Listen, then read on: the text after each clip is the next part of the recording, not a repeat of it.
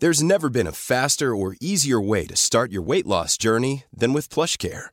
PlushCare accepts most insurance plans and gives you online access to board-certified physicians who can prescribe FDA-approved weight loss medications like Wigovi and Zepbound for those who qualify. Take charge of your health and speak with a board-certified physician about a weight loss plan that's right for you. Get started today at plushcare.com slash weight loss. That's plushcare.com slash weight loss. plushcare.com slash weight loss. Porque el mundo actual no se entendería sin la economía y los negocios. Acompaña a Mario Maldonado, el columnista de negocios más joven y objetivo del periodismo financiero, en su programa Bitácora de Negocios. Someone to kiss, someone to kick you. There's nothing that you couldn't slip through.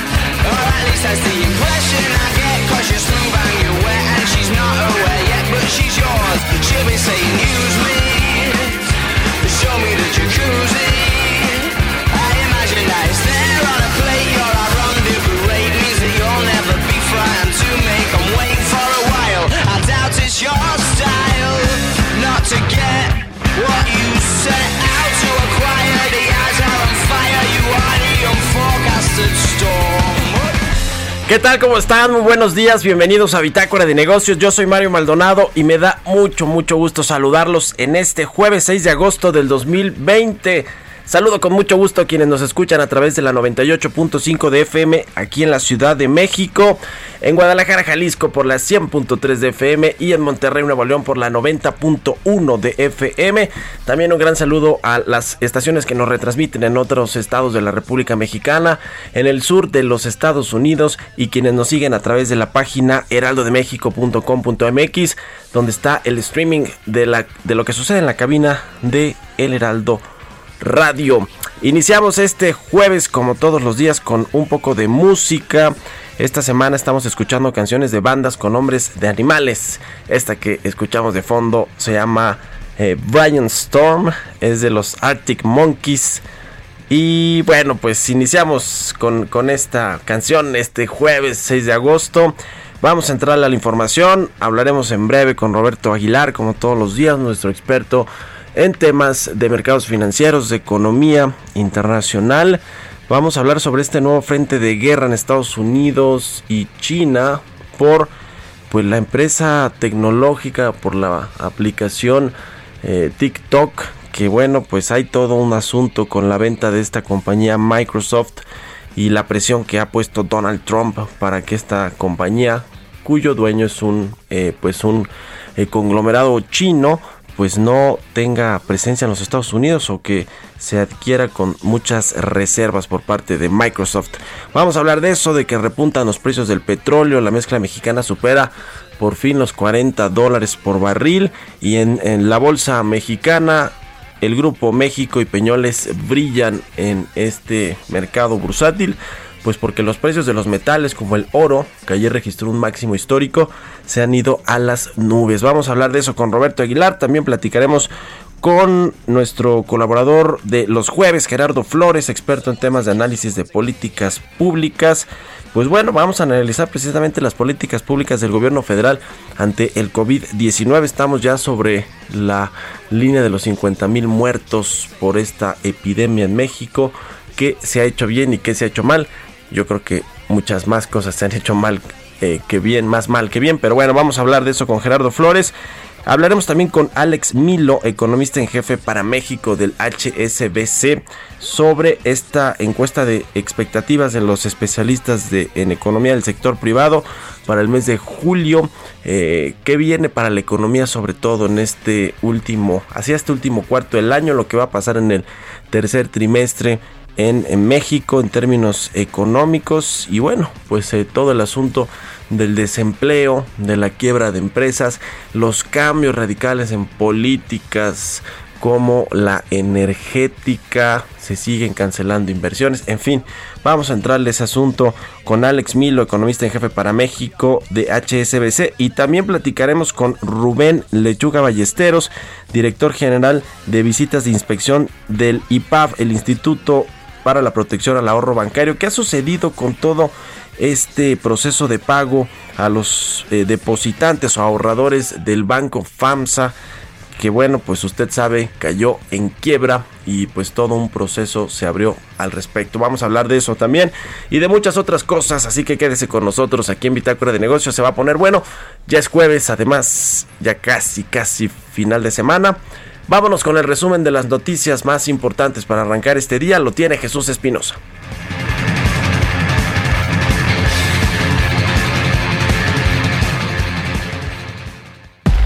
El resumen.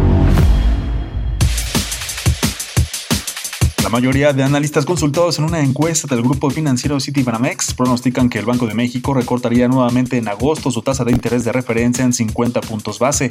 También de acuerdo con la última encuesta publicada por Citibanamex, la economía de México sufrirá este año una contracción de 9.8%. Esta previsión refleja una caída similar a lo estimado en la más reciente encuesta del Banco de México, donde se espera una baja de 9.9% en el Producto Interno Bruto de este año.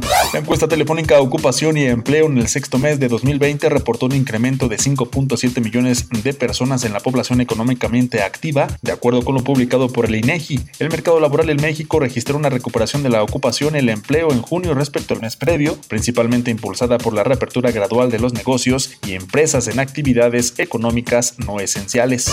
De acuerdo con cifras de la Oficina del Censo estadounidense, el comercio total entre México y Estados Unidos ascendió a 243.091 millones de dólares durante el primer semestre de 2020. Esta cifra representa una disminución de 21.3% en comparación del mismo periodo del año anterior. Coparmex considera que el memorándum que supuestamente envió el presidente Andrés Manuel López Obrador a la Comisión Reguladora de Energía y a la Comisión Nacional de Hidrocarburos muestra que le urge tener el control de todo el sector para devolver el monopolio a Pemex y a CFE, lo que ahuyenta las inversiones.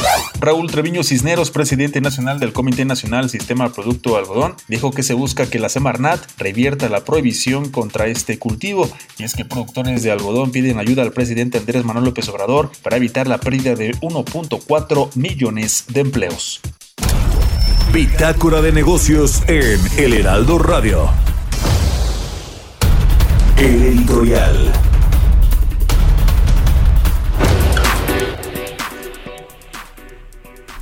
Bueno, pues ya le decía que estamos muy muy cerca de los 50 mil, de las 50 mil muertes o 50 mil fallecimientos por el coronavirus.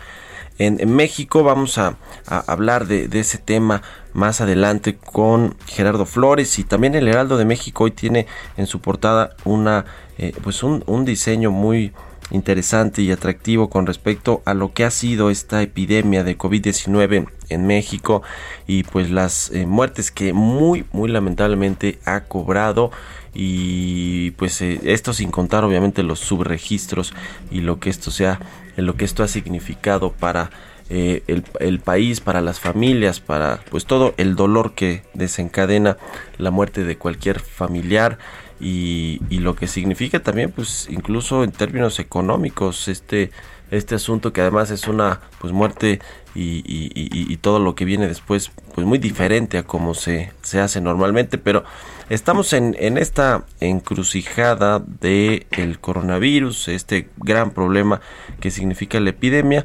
Y pues mientras tanto también tenemos un problemón económico. Todos los datos que han salido con respecto a este segundo trimestre del año que fue donde impactó eh, con fuerza el coronavirus en muchos indicadores económicos, incluido por supuesto el más relevante o uno de los más relevantes que es el, Producto Interno Bruto, estas estimaciones eh, eh, que hace el, el INEGI o los datos del IGAE, etcétera, todos estos datos pues han sido un buen reflejo de cómo no se ha podido contener esta crisis del COVID-19 y el gobierno federal pues parece que está digamos que un tanto eh, a la expectativa de ver cómo comienzan a verse los indicadores a partir de junio donde ya hubo un rebote de la economía.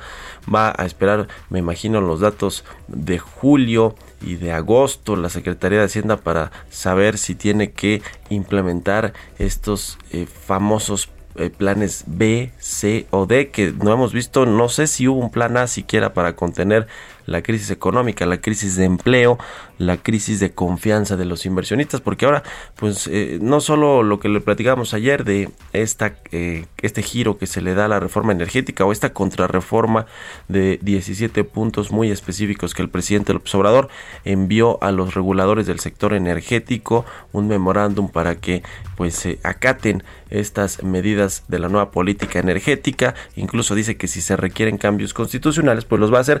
Y esto obviamente pues espanta la inversión privada que ya de por sí también es indicador de confianza de los inversionistas, de confianza empresarial y de inversión privada, pues habían estado cayendo. Al ratito le vamos a, presentar eh, unos audios, por cierto, de el, eh, pues el secretario eh, Víctor Toledo con respecto al secretario de Medio Ambiente, con respecto a la cuarta transformación, un, un audio que se filtró a los, a los medios, anduvo ayer en las redes sociales y el titular de la Semarnat pues dice que la cuarta transformación está llena de contradicciones y de luchas de poder. Bueno, le da con todo a todos, a Alfonso Romo, a la secretaria de Gobernación, al a Olga Sánchez Cordero, al subsecretario Ricardo Peralta.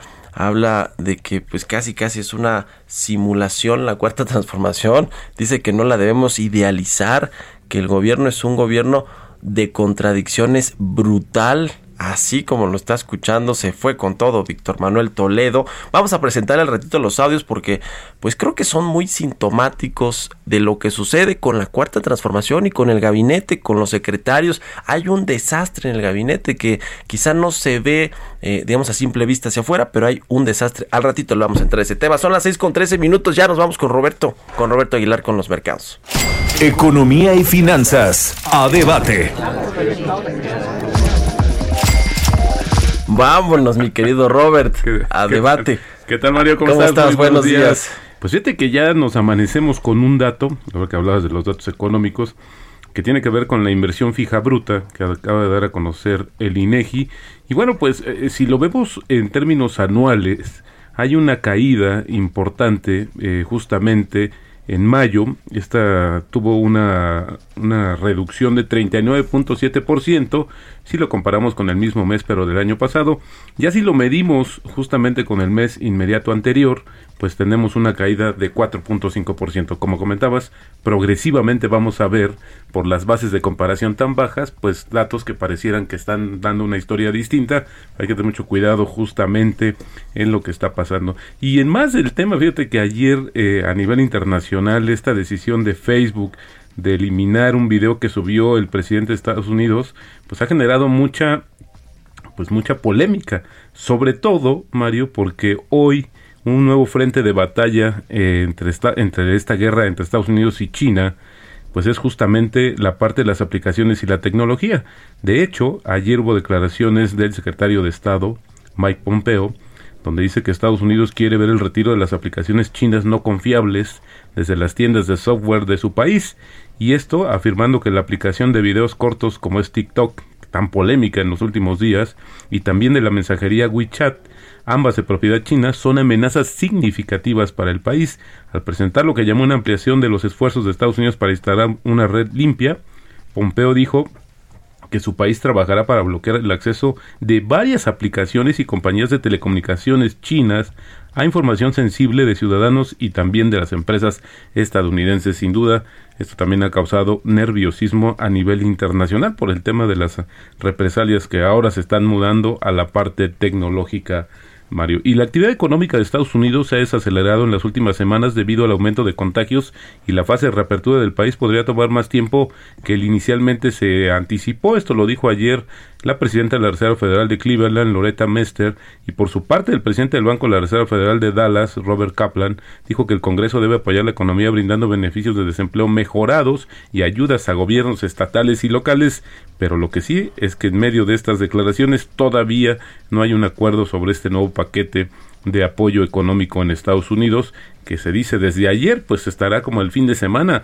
Hay una, se anticipa una larga ronda de negociaciones entre ambos partidos y el propio gobierno. Ayer se dio a conocer justamente que los empleadores privados de Estados Unidos contrataron mucho menos trabajadores de lo esperado en julio, ya que las compañías agotaron los préstamos justamente para contribuir con los sueldos y los nuevos casos crecieron en todo el país. Esto lo que está respaldando, de acuerdo con la lectura de los analistas, es que la recuperación económica de Estados Unidos pues está ahí como flaqueando y bueno, pues nos debe de interesar mucho a México por esta relación que tenemos con este país, aunque otros datos mostraron que la actividad en el vasto sector de servicios cobró impulso en julio, cuando los nuevos pedidos treparon a un récord y las contrataciones bajaron. Ahí también podría haber un tema de la explicación del comportamiento de las remesas, Mario, porque también hay una buena parte en los eh, connacionales que ahora están empleados en el sector de servicios. Entonces creo que eso también puede ser importante para explicarlo. Y un dato que se dio a conocer ayer, Mario, es que el Banco Central de Brasil recortó su tasa de referencia la tasa Selic en un cuarto de punto. Esto es en línea con las expectativas del mercado a un mínimo histórico del 2% ya se mantienen. Esto, eh, pues queriendo, ¿no? Pues le mete presión también al Banco de México. Esta fue la novena reducción consecutiva de esta tasa en Brasil. Sin embargo, fíjate que del otro lado, ayer que se dio a conocer justamente la encuesta Citibanamex, pues la mayor parte de los analistas esperan un recorte de la tasa de referencia de un, de medio punto. Esto justamente en la reunión programada para el 13 de agosto y esto llevaría Mario a la tasa en niveles de 4.5% y también, fíjate que es interesante, pero de darse a conocer eh, o como se está anticipando, también en México sería la novena baja consecutiva de la tasa de referencia, aunque sí hay que hacer notar que ya estaríamos ofreciendo pues la mayor tasa por lo menos de la región. Brasil, que es con el que nos comparamos, pues con esta reducción que se anunció el día de ayer tiene un 2%, nosotros si se bajara el cuarto de el medio punto que se anticipa, estaríamos en 4.5%. Así es que eso también es importante, uno de los factores que ha mantenido también el atractivo en términos de las inversiones en dólares. Ayer los precios del crudo tocaron sus máximos desde principios de marzo por un fuerte descenso de los inventarios en Estados Unidos y la debilidad del dólar, aunque los avances fueron limitados justamente por el temor de que el aumento de contagios reduzca la demanda del combustible. La mezcla mexicana también arriba de 40 dólares. Por cierto, ayer un tuit de la secretaria de Energía celebrando también los niveles de precios de la mezcla mexicana. Y también sumaría, Mario, que ayer las acciones de Grupo México que comentamos ayer que le habían dado un aumento en el precio objetivo, fueron las que más contribuyeron al crecimiento del índice de precios y cotizaciones de la Bolsa Mexicana de Valores, subieron más de 6%, pero las que sí de plano subieron mucho más, casi el doble, 12.6%, fueron las de industrias peñoles y esto pues en buena medida como comentamos desde ayer Mario por el precio internacional de los metales que se ajustó un poquito pero de cualquier manera está marcando nuevamente niveles históricos sobre todo la onza de oro y también pues está arrastrando al resto de los metales principalmente a la plata. Y el tipo de cambio en estos momentos Mario cotiza en 22.55 Peñoles y Grupo México, ni más ni menos que propiedad de los dos multimillonarios mexicanos, ¿no? Después de Carlos Slim, Alberto Balleres. Exactamente. Peñoles y Grupo México, Germán Larrea. Germán Larrea. Y, que, no son muy amigos del presidente ellos, ¿verdad? Así que pues digamos. Por lo menos no se han reunido mucho con él. muy amigos. eso es muy interesante. No le digan esto al presidente porque no, no le va a poner impuestos a los metales preciosos, a la extracción. No, olvídate. Que no, que, mejor se reúna con Víctor Manuel Toledo para ver. Eh, para que aclare, ¿no? Para que aclare aquí esta, esa rebelión en la granja. Gracias, Roberto. Al contrario, muy buenos días. Roberto Aguilar, sígalo en Twitter. Roberto AH, son las 6 con 20 minutos. Políticas públicas y macroeconómicas. Está en la línea telefónica como todos los jueves Gerardo Flores, nuestro colaborador aquí en Bitácora de Negocios, experto en temas de, eh, bueno, pues análisis de políticas públicas, de telecomunicaciones, de economía. ¿Cómo estás, mi querido Gerardo? Qué gusto saludarte. Muy bien, Mario. Eh, el gusto es mío. Un gusto también. Un saludo para el auditorio también. Oye, ¿cómo ves este asunto del coronavirus? ¿Cómo, cómo llegamos ya a esta, esta fase eh, de los eh, 50 mil muertos? Y bueno, pues en los contagios también ya ni hablamos con el tema de los subregistros. A ver, ¿cuál es tu óptica de cómo llega, llegamos a este, eh, eh, pues a este día, eh, a esta época con el asunto del COVID-19?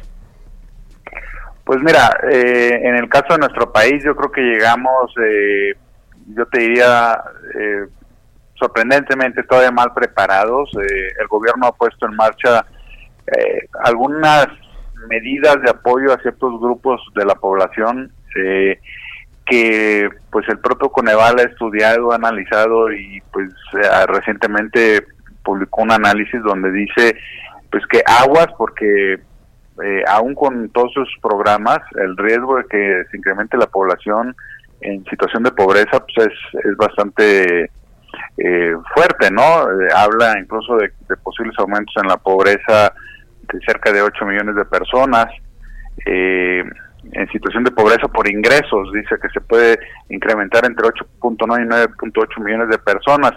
Eh, yo lo que he visto es que el gobierno ha tendido a mandar un mensaje como de que esto se va a solucionar pronto, eso lo hemos visto desde marzo, desde que inició la pandemia, vimos una especie de, de actitud de, pues muy similar a la que hemos observado en el gobierno de Estados Unidos encabezado por Donald Trump, eh, eh, en el sentido de que pues la pandemia iba a tender a, a, a resolverse o a desvanecerse relativamente pronto. Y en ese sentido me parece que ha habido una especie de apatía del gobierno federal eh, por poner en marcha eh, programas mucho más contundentes, mucho más sólidos, pues para ayudar a la población, sobre todo que tiene mayores riesgos de, por los efectos de la pandemia, sobre todo los riesgos en el mercado laboral, ¿no? Uh -huh. Ya lo vimos también en un estudio reciente de Coneval que te dice que la población en situación de pobreza laboral ya se incrementó del primer trimestre al segundo trimestre en, una, en un número importante. Entonces, eh, pues te reitero lo que dije al inicio, eh, llegamos yo creo que todavía mal preparados para incluso para seguir enfrentando lo que viene, ¿no? Sí, sí, sí, sí, porque, a ver, yo sí creo que el presidente López Obrador y su gobierno van a llegar a el segundo año de gobierno, que es en diciembre, digamos, van a cumplir su, su segundo año, su, sus dos primeros años de gobierno, pues yo creo que con más de 100 mil muertes, ¿eh? porque esto no se ve, no se le ve fin y en términos de contagios, bueno, esos, esos ya ni hablamos, y cuando se revisen cómo se registraron todos los fallecimientos y los contagios y el asunto de las pruebas, pues creo que va a haber otro, otra, otra crisis de cómo se manejó y se gestionó la pandemia, ¿no? ¿Cómo ves, cómo crees que va a llegar este segundo año del gobierno de, de López Obrador? Pues en una situación muy crítica, porque justamente como dices, eh, por ejemplo, siempre se apostó a que no era necesario eh, hacer un número importante de pruebas. Eh, ha quedado demostrado que los países que hicieron pruebas suficientes son quienes mejor han controlado esto, y aquí seguimos con la misma actitud hacia las pruebas.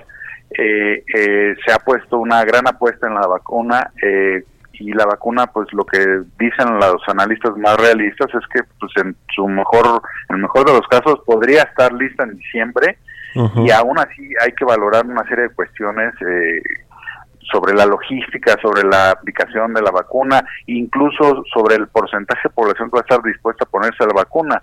Entonces, este, la gran apuesta a la vacuna creo que también ha sido un poco eh, ilusa por parte del gobierno.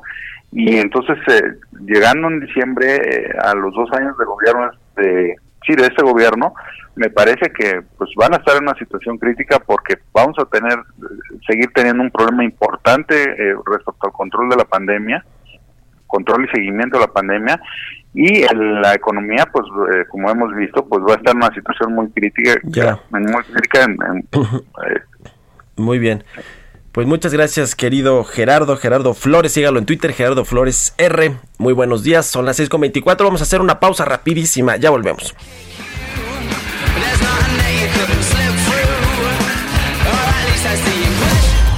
Continuamos en un momento con la información más relevante del mundo financiero en Bitácora de Negocios con Mario Maldonado.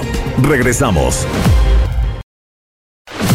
Estamos de vuelta en Bitácora de Negocios con Mario Maldonado.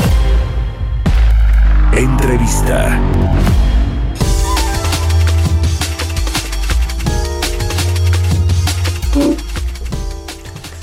Ya estamos de regreso aquí en Bitácora de Negocios. Son las 6 de la mañana con 30 minutos tiempo del centro de México. Vamos a platicar con Alexis Milo. Él es economista en jefe para México del HSBC, a quien me da mucho gusto saludar en la línea telefónica. Alexis, ¿cómo te va? Muy buenos días. Hola Mario, buenos días. Muchas gracias por, por el espacio. Gracias a ti por la entrevista. Oye, a ver, vamos a, a, entrarle a este asunto de la encuesta que hace pues todos los meses el Banco de México con expertos del sector privado en México y, y en el extranjero, con distintos analistas sobre pues lo que fue el, primer eh, el, perdón, el segundo eh, trimestre del año, el primer semestre del 2020, pero lo que viene también en términos de cómo vamos a cerrar el año, hay una expectativa de que la economía mexicana caiga entre, pues 10, más o menos que el promedio es 10% ya, ¿no? Pero el otro día decía Gerardo Esquivel, subgobernador de Banco de México, que entre un 8.5 y un eh, 10% ciento puede estar eh, la caída de México. ¿Qué es lo que ves tú, lo, lo, que destacas? Porque de pronto siento que nos quedamos ahí entre los decimales de si es el 8.5, el 8.7, 9.2, o sea, cosas por el estilo que a lo mejor la gente a veces no le dicen tanto, pero tú qué ves que es lo importante de esta caída de la actividad económica en este año? Mira, tuvimos una caída de la actividad económica muy fuerte, abril, y una todavía mayor en mayo. Esto preocupaba mucho a los analistas porque decían, bueno, es que esperaríamos que abril hubiera sido el peor mes, que en mayo hubiéramos y que en mayo hubiéramos tocado fondo, eh, perdón, que en abril hubiéramos tocado fondo y que en mayo hubiéramos por lo menos una caída ligeramente menor de la economía. Y no fue así. Esto preocupó y por eso había mucha expectativa sobre el dato para junio. Eh, y creo que el dato fue relativamente bueno. Si tú ves, todavía no se publica el IGAE para, para junio, pero si ves el dato implícito de crecimiento para junio, eh, como parte de este PIB preliminar del segundo trimestre al que te refieres, Mario, pues la economía creció 8% en junio. Eso es un rebote más o menos bueno, te diría que esa es una primera buena noticia, un rebote mayor al que se esperaba. No sabemos qué tanto de esto es rebote, qué tanto de esto es parte de una tendencia de recuperación. Eso yo creo que lo iremos viendo uh-huh. que deberían ser un poco más normales. Pero la otra buena noticia es que tan solo aritméticamente la, la economía cayó 10.5% en el primer semestre del año. ¿sí? Esa fue la caída. Si empezamos a tener tasas de crecimiento positivas en la segunda parte del año, quiere decir que el crecimiento se ubicará, la economía será menor a ese 10%. ¿Sí? Por eso nosotros tenemos un, eh, pronóstico en HCBC de 9% para todo el año y la verdad estábamos pensando en revisarlo a la baja de ver cómo habían venido los datos de abril y de mayo. ¿Sí? Nos esperamos a ver cómo venía junio, precisamente por lo que te digo, creo que ese 9% ya resulta apropiado.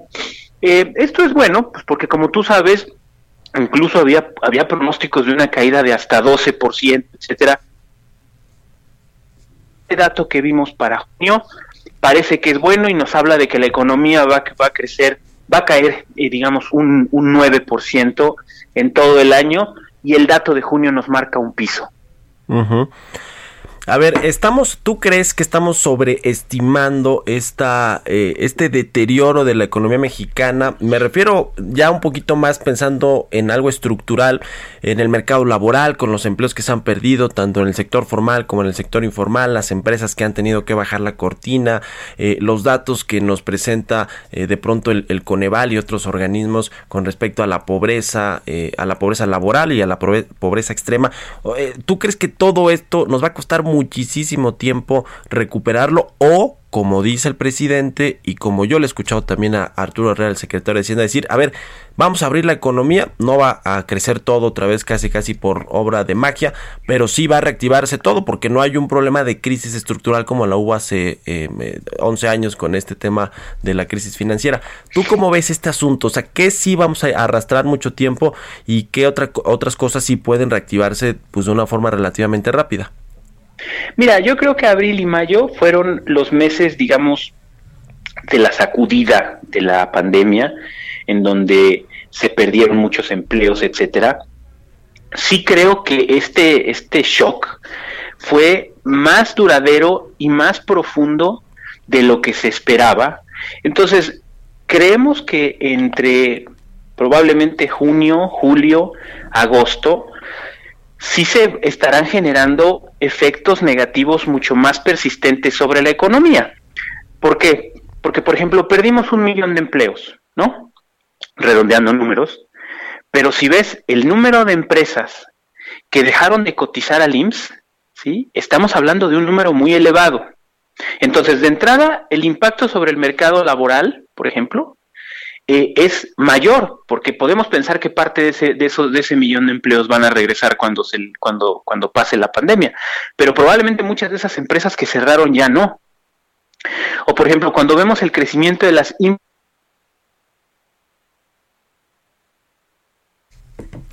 Sí, pues sí, se, ve complicado. El, el, tema de los, de los empleos en particular, que a ver, creo que eso es lo que le preocupa mucho a la, a la gente, el asunto de cómo, cuánto se van a recuperar los empleos. Digo, tuvimos este dato, esta información ayer, eh, o antier fue, perdón, del, del eh, INEGI con respecto al, al, al, mercado laboral y a las, a, a, las plazas que pues estarían recuperándose ya en la economía con este rebote que hubo en junio y todo, pero, pero parece que va a haber eh, quizá pues un periodo donde los las remuneraciones, los salarios pues no van a ser muy buenos, no van a ser tan atractivos y pues va a haber quizá eh, mucho más eh, mucho menos oportunidad de insertarse al mercado laboral, sobre todo formal, ¿no? ¿Cómo, cómo ves este asunto de las empresas y la recontratación y, y esta reactivación de sus operaciones en el mercado laboral? ¿Qué focos rojos ves hacia adelante, Alexis? No, precisamente el que acabas de mencionar, Mario. Por ejemplo, INEGI anunció un estimado de 5 millones de personas que regresaron a sus empleos. Uh -huh. ¿Sí? Sí. Pero si ves la cifra de trabajadores afiliados al IMSS, no creció. Quiere decir que de estos 5 millones, la mayor parte son informales. Uh -huh. Es un poco a lo que quería llegar. Si estamos viendo impactos permanentes más duraderos sobre la economía, porque no es lo mismo la recuperación del empleo formal, ¿no? En donde pues hay una, hay una nómina, hay productividad, etcétera, que una recuperación en el empleo informal que todos, que todos sabemos que están más bien asociadas a cifras de subempleo, ¿sí? Entonces, eso es lo preocupante. Queremos que la recuperación todos estos efectos permanentes que se están creando en la economía y porque muchos muchos empleos o muchas más bien muchas fuentes de empleo pues cierran y no vuelven a abrir. Creo que este contraste del dato que mencionas de los 5 millones contra el crecimiento mucho menor que tuvo el, empleo formal medido con trabajadores refleja mucho de estos impactos permanentes. Eh, sí esperaríamos una, una recuperación del empleo, es lo que hemos visto en todos, en todos lados, eh, pero definitivamente no regresaríamos este, este año ni el año que viene a los niveles ni de empleo ni de actividad económica que habíamos visto previamente. Oye, el otro día, eh, creo que fue la, esta, esta, misma semana, ya, ya luego uno pierde de, de vista ahí los, los días en los que se hacen los reportes, pero el CESP decía que va a ser un sexenio perdido en términos económicos, que casi casi no hubiera duda de eso y que no solo la digamos la tasa podrá quedar eh, obviamente muy abajo del promedio de 2, 2.3% que hemos tenido en los últimos años, la tasa de crecimiento, sino mucho más abajo de eso o que incluso podrían ser tasas negativas. ¿Tú ves algún escenario de este tipo, digamos ya hablando en términos de lo que será el sexenio? Por lo menos ya ligamos o vamos a ligar dos años consecutivos de caídas económicas, lo que no sucedía pues yo creo que hace muchísimo tiempo. Pues mira, conservadoramente hablando, si este año caemos 10%, que es donde está el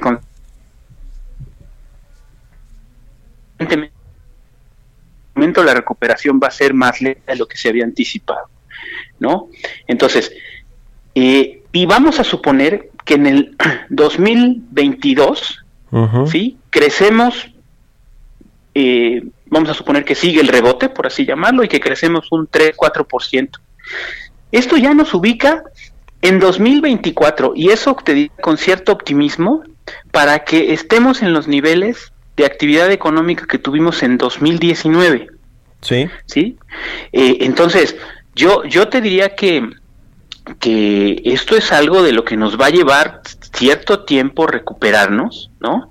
Y que nada más haciendo números muy sencillos, ¿no? Porque aparte aquí pues puedes sumar las tasas, ¿no? Sí. Tienes el menos 9, menos 10 de este año, súmale, siendo optimistas, 3 el año que viene, ¿no? y luego súmale tres.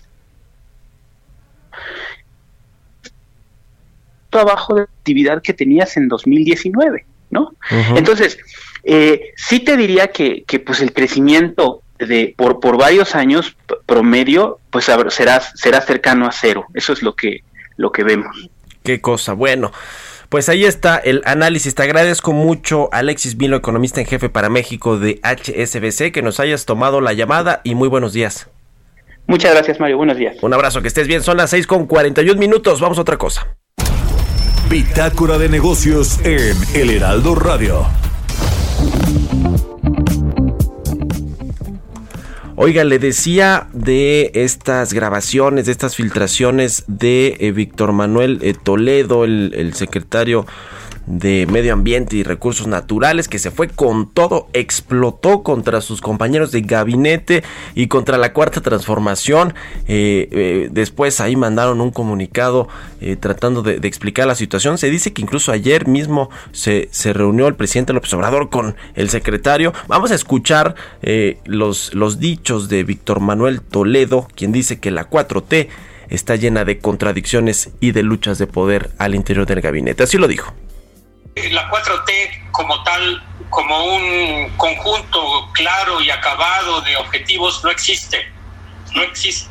Por el contrario, eh, este gobierno de la 4T está lleno de contradicciones y eh, estos se, se, expresan concretamente en eh, luchas de poder al interior del gabinete, que yo lo he notado en varias líneas. Les pongo varios ejemplos. Eh, la Secretaría de Desarrollo Rural, la SADER, eh, cabezada por Víctor Villalobos, está dirigida fundamentalmente a los agronegocios, está en contra de la agroecología eh, y tratan de imponer, digamos, toda la visión que ha imperado aquí en el mundo con las grandes corporaciones, etcétera, etcétera. Dos ejemplos concretos es que Alfonso Romo, que ha adquirido un enorme centralidad y poder dentro del gobierno dado por el presidente es el operador principal para bloquear todo lo que efectivamente sea, eh, digamos, en la línea de lo ambiental, de la transición energética, de la agroecología, todo el tiempo.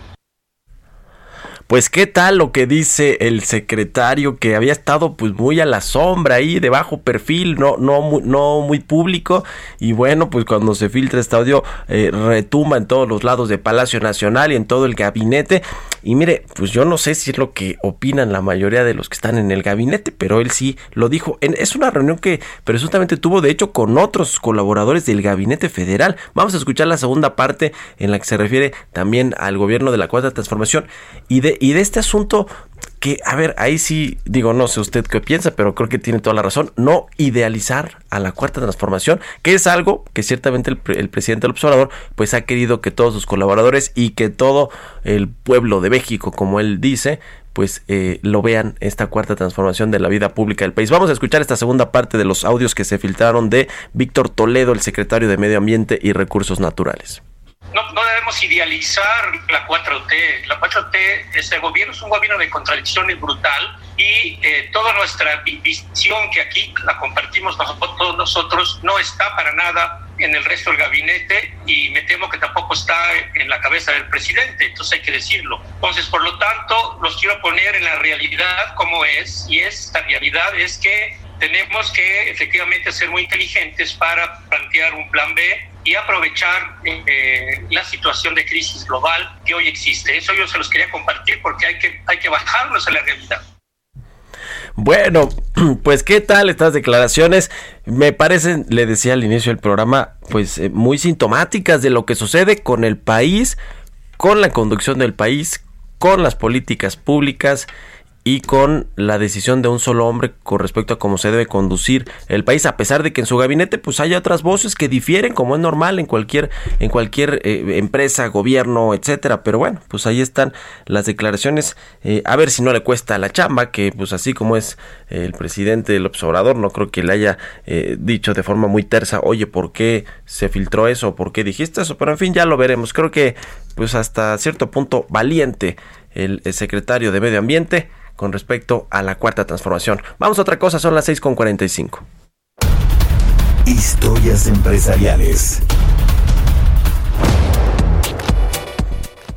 Bueno, pues eh, cambiando de tema, yéndonos a los eh, a eh, Europa, iba a decir, a los Estados Unidos, pero no, no, no, al continente europeo. Fíjese que Virgin Atlantic se declaró en bancarrota, esta compañía con sede en Gran Bretaña, se declaró en quiebra en los Estados Unidos, ahí sí es de Gran Bretaña, se declaró en quiebra en Estados Unidos, mientras que el sector de las aerolíneas también se tambalea en medio de esta pandemia del coronavirus. Esta Virgin Atlantic es del multimillonario Richard Branson. Vamos a escuchar esta pieza de Giovanna Torres. Virgin Atlantic se suma al quiebre de aerolíneas a raíz de los efectos de la pandemia del coronavirus que ha dejado en tierra buena parte de la flota aérea mundial. La firma del empresario londinense Richard Branson se declaró en bancarrota y solicitó protección del capítulo 15 de la ley de quiebras estadounidense. De ese modo, la firma fundada en 1984 estará protegida contra demandas de sus acreedores y accionistas mientras trabaja en un plan de reestructuración de su deuda que asciende a los 1.500 millones de dólares. La empresa, que es 51% propiedad de Virgin y 49% propiedad de Delta Airlines, explicó que la demanda de reservas se desplomó 89% en comparación anual, mientras que el pronóstico para el segundo semestre de este año espera una merma del 75%. Virgin Atlantic, que opera principalmente en el Reino Unido, puntualizó que no cierra o liquida sus operaciones, sino que está tratando de renegociar los arrendamientos de sus aviones, así como los préstamos que no puede pagar. Sin embargo, agregó que de no recibir ayuda, se quedaría sin efectivo para septiembre. La bancarrota de Virgin Atlantic Airways no es la primera que sufre Branson en lo que va del año. En abril, su subsidiaria australiana entró en un proceso administrativo de quiebra, por lo que su fundador solicitó el apoyo del gobierno. Sin embargo, le fue negado pues el 90% de sus inversionistas son extranjeros. Para Bitácora de Negocios, Giovanna Torres. Entrevista. Bien, vamos a eh, platicar con Rubén Lechuga Ballesteros, es director general de visitas de inspección del IPAP, el Instituto para la Protección al Ahorro Bancario. ¿Cómo estás, Rubén? Qué gusto saludarte. Buenos días. Muchas gracias, Mario. Estoy muy bien, muy amable. Eh, muy buenos días para ti y tu auditorio. Oye, a ver, queremos eh, platicar sobre cómo va el proceso de pago a los ahorradores o a los depositantes del Banco FAMSA, que pues ya sabemos quebró y eh, hay una hay un proceso ahí de pago a los a, los ahorradores que inició más o menos hace un mes, ¿no? ¿Cómo va? ¿Cómo va este asunto? Sí, muchas gracias. Eh, eh, justamente como lo comentas, hace un mes, el, el primero de julio, fue el día que el instituto tomó el banco y a partir del día siguiente inició su proceso eh, de, liquidación y el proceso de pago a los ahorradores.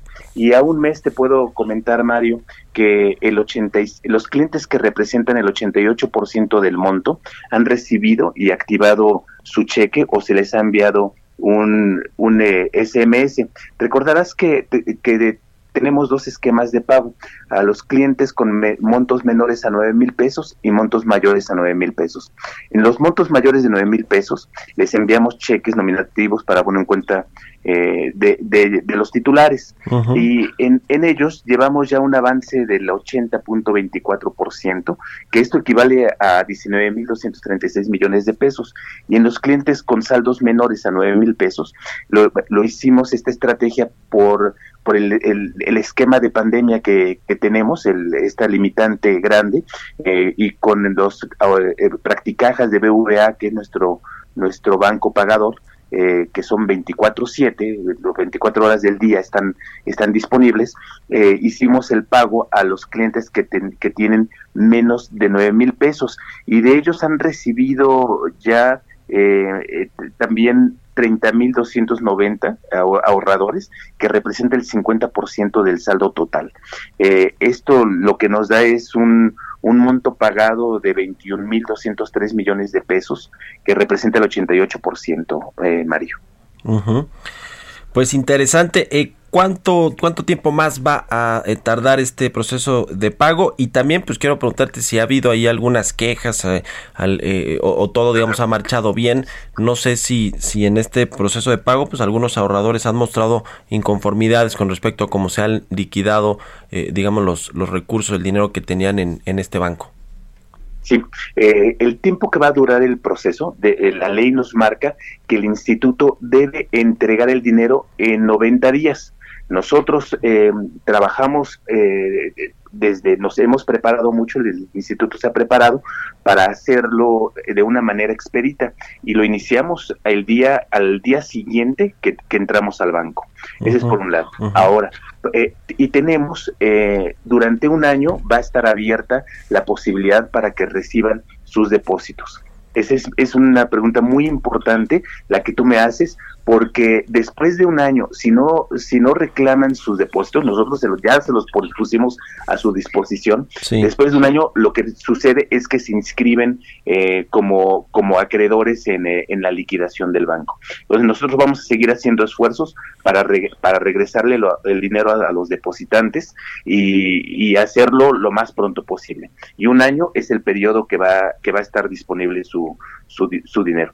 En cuanto a los problemas que hemos tenido, eh, pues mira, eh, lo que encontramos eh, en, como un problema principal fue la información en las bases de datos del banco, datos no actualizados o erróneos. y esto ha hecho que muchos muchos cheques hayan sido devueltos al instituto. estamos en, en, una estrategia para eh, entregarle sus depósitos también a los cheques que nos han devuelto, los estamos también volviendo a enviar o cambiándolos por órdenes, por órdenes de pago para que puedan tener muy pronto sus, sus, sus, ahorros. También otro problema que, que tenemos, por ejemplo, eh, tenemos muchos casos de personas fallecidas y que tenemos solicitudes de pago de los beneficiarios. Los también los estamos este lo estamos instrumentando. Algunos muy chuscos como como eh, cheques dañados para cuando llegaba llegaba llegaba el cheque y para para como estamos en la época de pandemia, pues eh, les ponen desinfectante y, echan a perder el, el cheque entonces, y, está bien, pero, pero lamentablemente tenemos, y tenemos muchos casos de casos de estos cheques extraviados, em, y, y, como este tenemos este algunos algunas circunstancias adicionales pero que las estamos atendiendo una a una Mario ya, pues muy bien. ¿Qué tiene que hacer, eh, a ver, un ahorrador si eh, pues todavía no va a reclamar sus recursos? Eh, ¿A dónde tiene que ingresar o cómo se tiene que poner en contacto con ustedes? Si nos recuerdas, Rubén, por favor. Con mucho gusto. Eh, recuerdo que ya el 88% ya hemos entregado el monto. Estas personas que no han recibido todavía su dinero son por circunstancias como las que comenté. Okay. si, quizás su cheque no lo están devolviendo vamos a cambiar, si su cheque fue devuelto al instituto, si vive en la Ciudad de México o en el área metropolitana, vamos a entregar en el Instituto para la Protección al Ahorro Bancario, que es en Varsovia número 19, aquí vamos a entregar su cheque físico. Si es, si está, si es en Monterrey o el área conurbada, lo vamos a entregar en las oficinas de, en la sucursal Colón, que, que la dirección eh, es Alfonso Reyes número 500. Monterrey y área conurbada. Si es cualquier otra zona del interior de la República, lo que vamos a hacer es, vamos a cambiar su cheque y vamos a hacer una orden de pago que lo va a ver publicada en el portal, en donde ya se, ya se registró en el portal del instituto. Entonces, lo único que tiene que hacer es estar pendiente del portal para que cuando ya esté su orden de pago, descargarla, imprimirla y con una identificación presentarse en las oficinas de BBVA. Bueno, pues ahí está. Te agradezco mucho, Rubén Lechuga, director general de visitas de inspección del IPAP, que nos hayas tomado la llamada y muy buenos días. Gracias, Mario. Buenos días. Un saludo, hasta luego. Bueno, pues con esto llegamos al final ya de eh, Bitácora de Negocios. Le recomiendo nueva cuenta la portada del Heraldo de México que trae todo este balance a eh, pues más de cuatro meses de pandemia, las eh, muertes muy lamentables, los contagios, cómo se ha gestionado. Échale un ojo, está muy interesante. Lo dejo con Sergio Sarmiento y Lupita Juárez aquí en las frecuencias de El Heraldo Radio. Nosotros nos escuchamos mañana, ya viernes tempranito a las seis. Buenos días.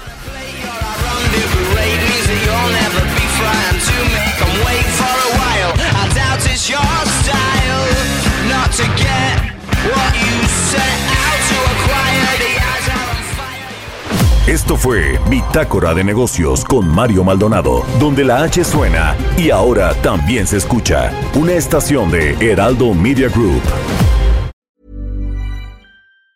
Planning for your next trip? Elevate your travel style with Quince. Quince has all the jet setting essentials you'll want for your next getaway, like European linen, premium luggage options, buttery soft Italian leather bags, and so much more. And is all priced at 50 to 80% less than similar brands. Plus, Quince only works with factories that use safe and ethical manufacturing practices. Pack your bags with high-quality essentials you'll be wearing for vacations to come with Quince. Go to quince.com/pack for free shipping and 365-day returns.